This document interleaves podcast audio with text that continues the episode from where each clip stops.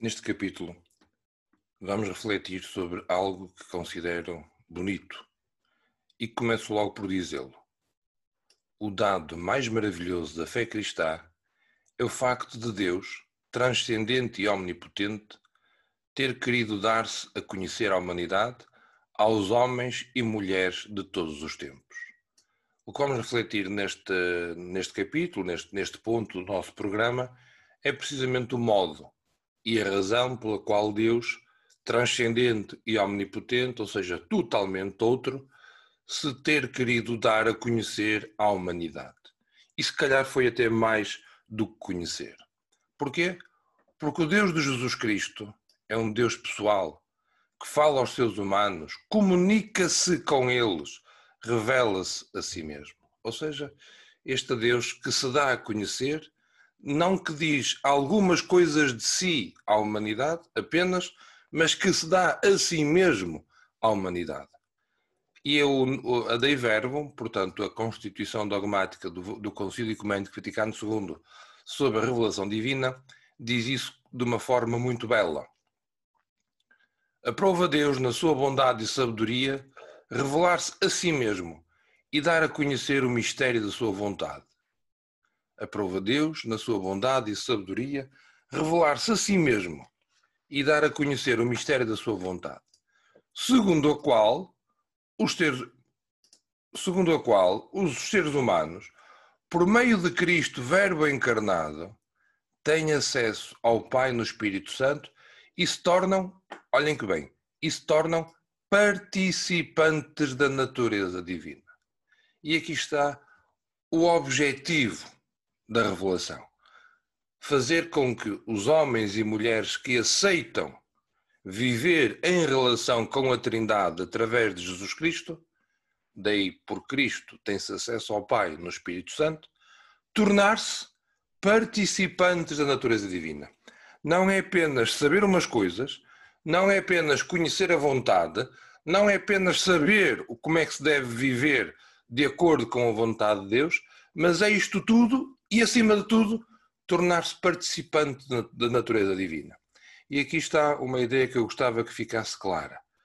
Quando se vive de acordo com o projeto de Deus transmitido em Jesus Cristo, a pessoa diviniza a sua natureza. Deixamos que Deus transforme e planifique a natureza humana. Como meta, podemos ter aquele pensamento do, do apóstolo Paulo: já não sou eu que vivo, é Cristo que vive em mim. Aqui temos a imagem de um homem totalmente transformado por Jesus Cristo. É por isso então que hum, vemos esta, esta, esta citação também muito bonita. Deus invisível, na riqueza do seu amor, fala aos homens como amigos e convive com eles. Ou seja, Deus invisível a partir da riqueza do seu amor, fala aos seres humanos não como outra coisa que não seja como amigos e convive com eles. Para quê? Para os convidar e admitir à comunhão com ele. Eh, então já vemos o que é a revelação e como é que ela acontece. A revelação é Deus que, a partir da sua bondade e da sua sabedoria, por amor, dá-se a conhecer aos seres humanos e permite que por Cristo, no Espírito, tenhamos acesso ao Pai. E isto faz com que a pessoa humana se torne participante da natureza divina. E como é que isto acontece? É que Deus, na riqueza do seu amor, fala aos homens como amigos.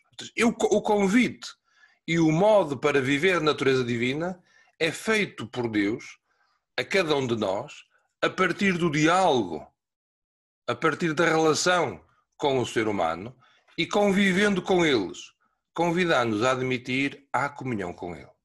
Ou seja, esta relação com Deus, esta relação com os humanos, é feita sobre a pauta, sobre o modelo da amizade. Claro está que eh, a revelação que aconteceu no, no, no Antigo Testamento e no Novo Testamento continua a acontecer hoje. Por isso, Deus continua a revelar-se hoje à humanidade através da leitura orante da Sagrada Escritura, da vida da Igreja e dos sinais dos tempos.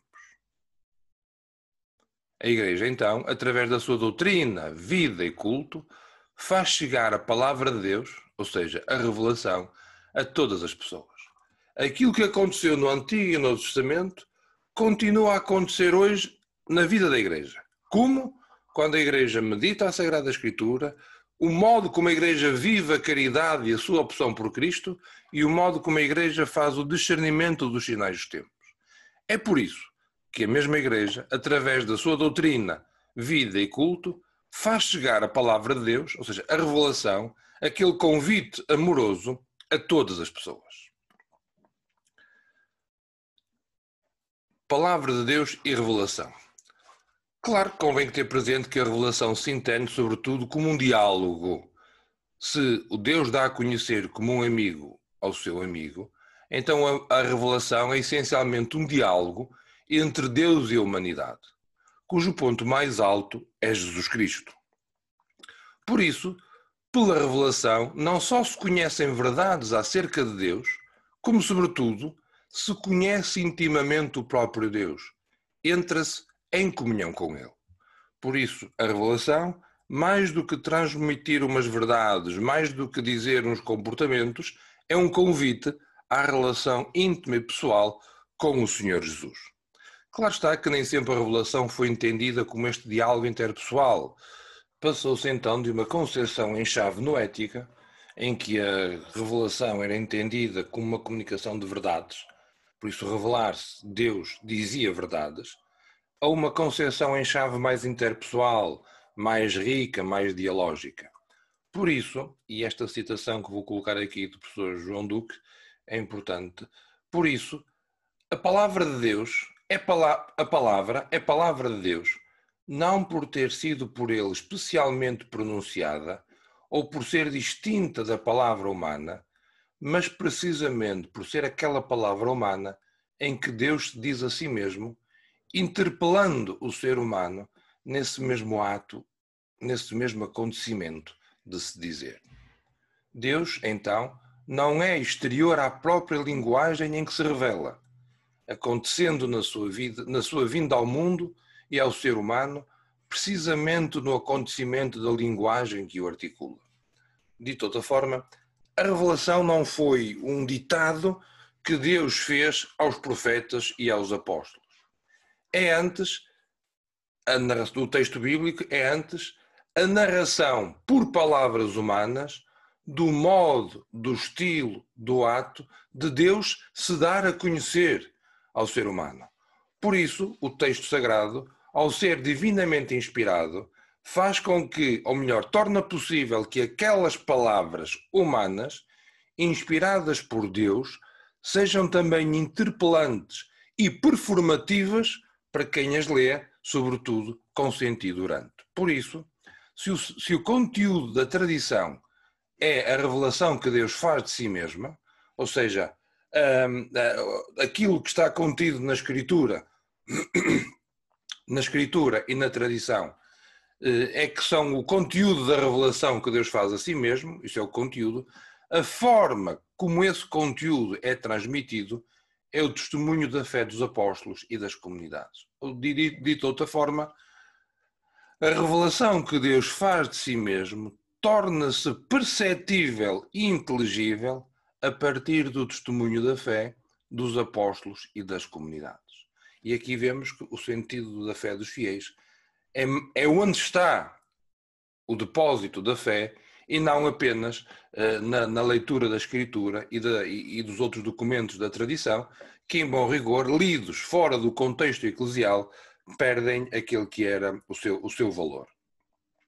Por isso, por isso, o conteúdo da revelação que está presente na escritura e na tradição, e a forma como ele é transmitido, eh, tendem, devem, são chamados a corresponder reciprocamente.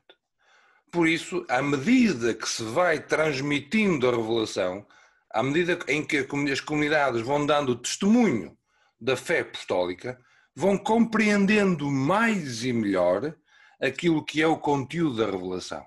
E aqui vem a propósito aquilo que se chama a partir do Vaticano II. Não é bem a partir do Vaticano II.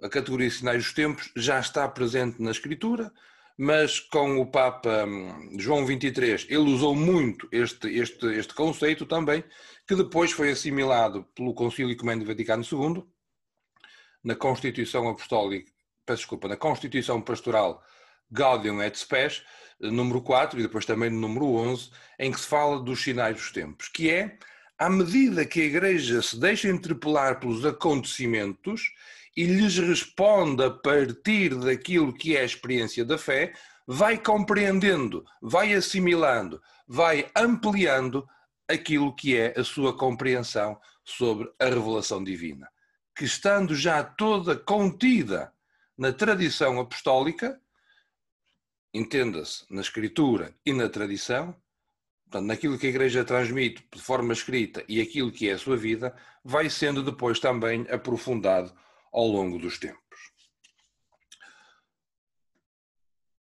Por isso, o termo palavra não significa apenas um conjunto de sílabas articuladas pela voz e escritas num papel. Deus não se expressa, não se expressa então por meio de palavras entendidas como, como, como, como vocábulos. A sua palavra é uma só. É a pessoa de Jesus Cristo. Manifestada no tempo de diversas maneiras, mas que em resumo é sempre Jesus Cristo. Por isso, acreditar na palavra de Deus e compreender a palavra de Deus implica sempre esta relação entre a experiência humana e a experiência de Deus. A experiência humana que, que cada sujeito, cada comunidade tem e a experiência de Deus que chega a cada sujeito e a cada comunidade pela articulação das palavras através das quais a, a, a tradição, a revelação se comunica podíamos agora hum, fazer esta pergunta. Se Deus não tem palavras, assim como as nossas, como é que comunica e se dá a conhecer aos homens? A, um, um, a Dei Verbo responde isso de uma forma muito, muito interessante. Eu já citei aqui os, os parágrafos 13 e 4, e então Deus dá-se a conhecer como? Oferece aos humanos um testemunho perene de si mesmo na criação. Portanto, Deus dá-se a conhecer desde logo na criação. Depois, através de, da criação e do cuidar continuamente do género humano, para dar a vida eterna a todos aqueles que, preservando na prática das boas obras, procuram a salvação. Temos depois a história do povo, do povo, do povo hebreu, começando por Abraão, Moisés, e depois de ter falado muitas vezes e de muitos modos pelos profetas, ou seja, depois de Deus ter dado a conhecer em todo o Antigo Testamento, falou-nos nestes dias, que são últimos, através de Jesus Cristo, o Verbo eterno, a palavra eterna que veio habitar entre nós, que assumiu a natureza humana, que se disse num acontecimento histórico concreto. A palavra eterna de Deus diz-se num acontecimento histórico concreto que é a encarnação, vida, paixão, morte e ressurreição de Jesus Cristo. Neste evento, Jesus Cristo, desde a sua encarnação até à sua ressurreição, Deus disse, diz-se plenamente a toda a humanidade. Por isso, Deus em Jesus Cristo, com toda a sua presença e a manifestação da sua pessoa, comunica-se com palavras e obras, sinais e milagres, sobretudo então com a sua morte e gloriosa ressurreição. Enfim, com o envio do Espírito da Verdade, completa totalmente e confirma com o testemunho divino a revelação, a saber que Deus está conosco para nos libertar das trevas do pecado e da morte e nos ressuscitar para a vida eterna. Logo, esta economia, ou seja, esta forma de, de dispor os diversos recursos e os diversos bens, portanto, a economia cristã, como nova e definitiva aliança, jamais passará e não se há de esperar nenhuma outra revelação pública antes da gloriosa manifestação de Nosso Senhor Jesus Cristo. Por isso, desde os patriarcas até Jesus Cristo, Deus revela-se totalmente. Por isso, ele dá-se a conhecer através de uma história e na história. Deus dá-se a conhecer pela relação que estabelece com o povo hebreu e da relação, de, então, da história do povo do Antigo Testamento, depois revela-se plenamente na pessoa de Jesus Cristo, em que com todo o seu ser, com o seu agir, com os seus gestos, com os seus milagres, com os seus sinais e, acima de tudo, com a sua paixão, morte e ressurreição, dá-se a conhecer plenamente à humanidade.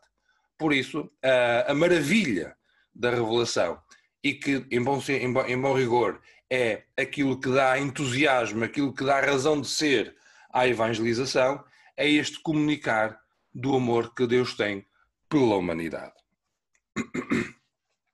Vemos então a maravilha que foi a experiência de Deus feita pelo povo de Israel, da qual dá testemunho a Bíblia. Tal experiência histórica permanece hoje como referência para a busca de Deus. A experiência histórica do Antigo e Novo Testamento permanecem hoje como referência para a busca de Deus. Entretanto, não foi Israel quem encontrou a Deus, mas olhem que giro, mas Deus quem encontrou Israel. A iniciativa da revelação partiu sempre de Deus e alcançou o seu ponto mais alto na pessoa de Jesus Cristo. Sendo Jesus Cristo verdadeiro Deus e verdadeiro homem, na pessoa de Jesus Cristo, nós ficamos a perceber que as faculdades do ser humano tornam-no capaz de conhecer a existência de um Deus pessoal. E as faculdades são a inteligência, a afetividade e a vontade. Mas, para que o homem possa entrar na sua intimidade, Deus quis revelar-se ao ser humano e dar-lhe a graça de poder receber com fé esta revelação. Todavia, as provas da existência de Deus podem dispor para a fé e ajudar a perceber que a fé não se opõe à razão humana. Dito de uma forma mais simples, o ser humano é capaz de Deus. É capaz de fazer esta experiência de Deus pessoal, deixando que as faculdades do ser humano se transformem por Deus.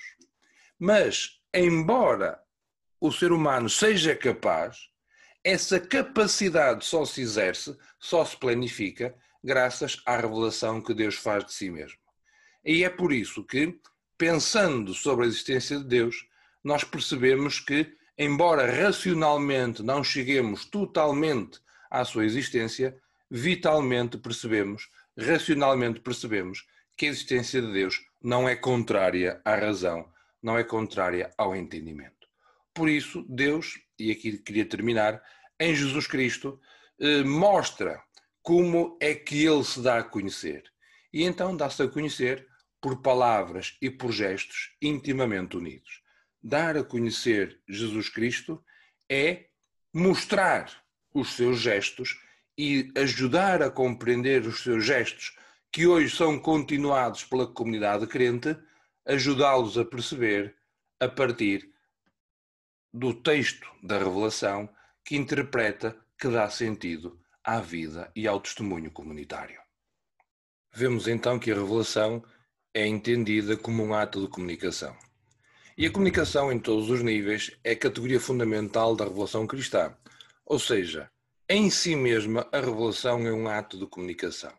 No primeiro nível, é um ato de comunicação produzido no seio da Santíssima Trindade, a comunicação dentro de Deus, as três pessoas divinas são, de modo igual e mútuo, emissoras e receptoras de conhecimento e de amor. E é deste Deus que é amor e que se comunica entre si que nasce o segundo nível da comunicação para fora da Santíssima Trindade aos seres humanos.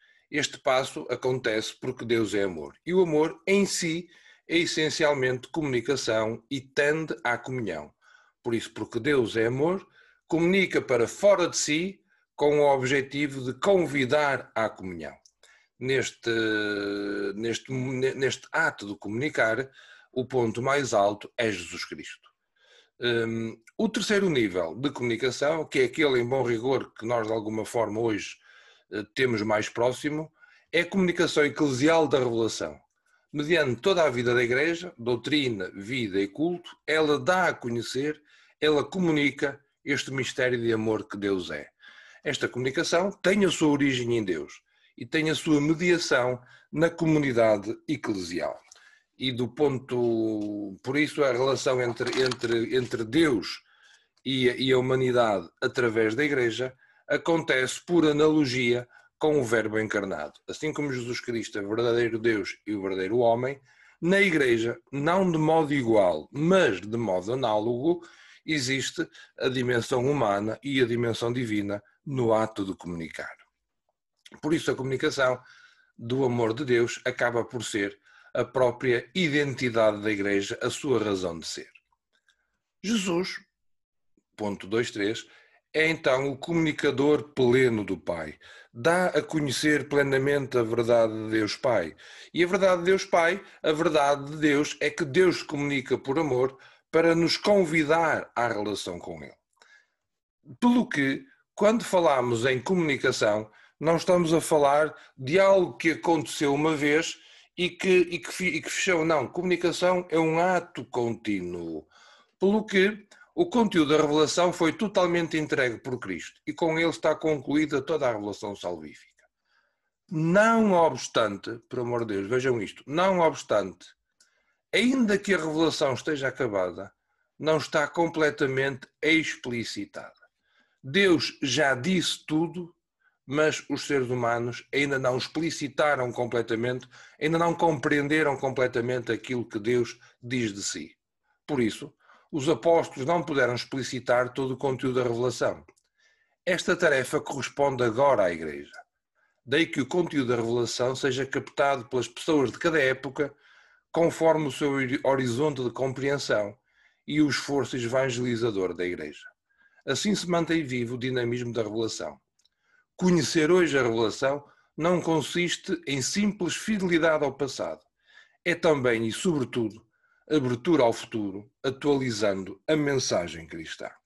Por isso, o discernimento dos sinais dos tempos é muito importante, mas a Igreja, como mediadora da revelação, tem algo uh, a ensinar-nos. Vamos agora ver no ponto 2.4 a Igreja que é mediadora da revelação. Ela é mediadora da revelação uh, comparada, por analogia, ao Verbo encarnado. Assim como em Jesus Cristo a natureza humana e a natureza divina sem confusão nem distinção, na Igreja, não de modo igual, mas análogo, há também a dimensão humana e a dimensão, desculpa, há também a natureza humana e a natureza divina. Mas diz então o número 8 da Constituição Dogmática sobre a Igreja do Concílio Ecuménico Vaticano II, a Lumen Gentium. Diz ela: Cristo, mediador único, estabelece e continuamente sustenta sobre a terra como um todo visível, a Santa Igreja, comunidade de fé, esperança e amor, por meio da qual difunde em todos a verdade e a graça. A Igreja como comunidade de fé, esperança e amor. Se calhar podíamos dizer de forma distinta, de forma igual, mas com outra palavra, fé, esperança e caridade. A Igreja mostra a fé do Deus que a habita através da vivência da fé, da esperança e da caridade. Porém, a sociedade organizada hierarquicamente, e o corpo de Cristo, o agrupamento visível e a comunidade espiritual, a Igreja terrestre e a Igreja ornada com os dons celestes, não se devem considerar como duas divindades, mas como uma única, uma grande mas como uma única realidade complexa formada pelo duplo elemento humano e divino. Eu vou sublinhar, vou sublinhar isto. Não se deve considerar como duas entidades divinas, mas como uma única realidade complexa, formada pelo elemento humano e divina. Apresenta, por esta razão, uma grande analogia com o mistério do Verbo encarnado. Por isso, assim como a natureza assumida serve ao Verbo divino de instrumento vivo de salvação, a ele indissoluvelmente unido, de modo semelhante, a estrutura social da Igreja serve ao Espírito de Cristo, que a vivifica para o crescimento do seu corpo. Por isso a Igreja mostra, dá a conhecer a fé em Jesus Cristo pela sua ação, pela sua vida. Por isso, a ação e a vida da Igreja deve ser o mais possível conforme ao mistério de fé que quer comunicar. Por isso, e agora estou a dizer muito por isso, peço desculpa, um, tanto a Sagrada Escritura como o Magistério da Igreja referem que a Igreja, na dependência de Cristo, é mediadora da revelação.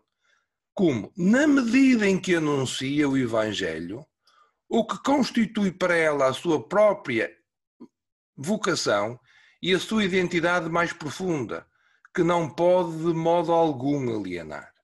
A Igreja, ou à Igreja, cabe a missão de anunciar a boa nova da salvação transmitida por Cristo. Peço-vos peço depois que leiam demoradamente estes dois números, quer da Evangelii Gaudium, quer da Evangelii Nunciandi, e, e, vamos ver as implicações que isso tem na, na ação pastoral. Mas para as implicações pastorais, eu agora queria sublinhar apenas duas. Uma, que é o princípio de interação entre fé e vida, e o outro, que é a inculturação. O outro, a outra implicação, que é a inculturação. Se hum, hum, a relação entre aquilo que foi, aquilo que foi uh, dito por Deus através da revelação e aquilo que é compreendido por cada um de nós implica uma interpretação, implica uma vivência, implica o exercício da fé, não, não pode haver evangelização sem interagir, sem pôr em relação a fé e a vida concreta das pessoas. A fé e a vida concreta das pessoas. Por isso, a revelação, que já acontecida no passado, ilumina o hoje da história. Ao mesmo tempo, expressa-se e formula-se a fé usando elementos da experiência humana. Esta, esta forma de articular fé e vida faz com que a fé de todos os tempos seja atualizada, vivida e expressa com linguagem contemporânea, digamos assim. Este processo consiste na relação mútua e eficaz entre dois elementos, fé e vida. Por um lado, a fé influencia a vida, iluminando-lhe e dando sentido. Por outro lado, a vida abre-se à transcendência da fé. Por um lado, a fé propõe a mensagem de Deus e convida a uma comunhão com Ele que ultrapassa a busca e, e as expectativas meramente humanas e imanentistas.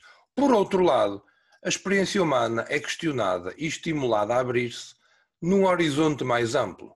Seria errado tomar cada um destes elementos isoladamente, ou a revelação ou a vida. Pelo contrário, o melhor a fazer é manter sempre a perspectiva de mútua reciprocidade em contínua interação. A vida cristã normal, mas não é do que isso mesmo.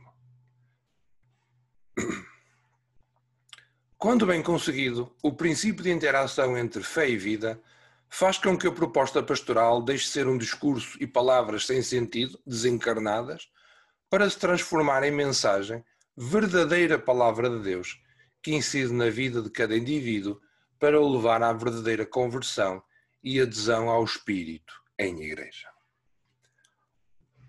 Surge então aqui a questão do que é, do que é cultura, o que é enculturação.